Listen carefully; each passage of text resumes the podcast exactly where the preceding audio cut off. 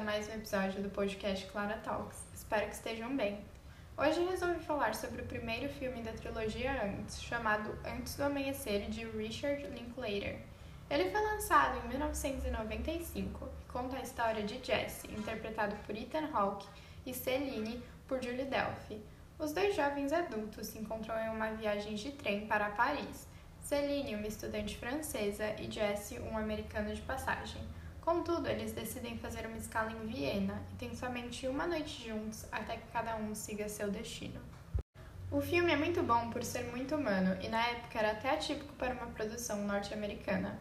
Ele retrata dois personagens com suas dificuldades, singularidades e pensamentos reflexivos. No decorrer do filme, acompanhamos uma única noite na vida dos personagens e somos introduzidos a diversos tópicos que fazem parte das conversas deles.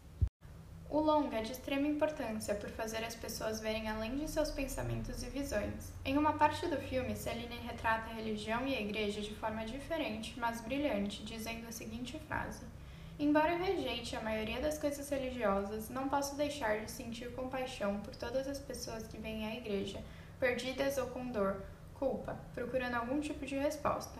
Me fascina como um único lugar pode juntar tanta dor e felicidade por tantas gerações. Além disso, podemos analisar psicologicamente os personagens, que em diálogos sobre vida e morte mostram suas visões de forma criativa. Outra fala importante no filme é uma de Jesse, na qual ele diz: Os pais de todo mundo ferraram com eles. Pais de crianças ricas deram demais a eles. Os de crianças pobres não o suficiente. Você sabe, muita atenção, pouca atenção. Eles os deixaram ou ficaram por ali e ensinaram as coisas erradas. Essa frase nos mostra que estamos sempre sujeitos a nos decepcionar com alguém, até nossos pais, e não importa quão bom trabalho eles façam, nenhuma criança vai sair ao mundo sem alguma dificuldade, pois somos todos diferentes. Agora, sobre o quesito mais técnico, como o da fotografia do filme, também não deixa a desejar, pois mostra de forma impecável todas as maravilhosas paisagens de Viena. Por fim, gostaria de recomendar que realmente assistam esse filme, podem ver as situações humanas retratadas no mesmo de diversas maneiras e os diálogos entre os personagens são muito bonitos e inteligentes.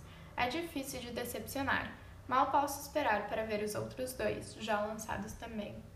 Bom, amores, então esse foi o episódio de hoje. Espero que tenham gostado e não se esqueçam de avaliar, seguir e compartilhar.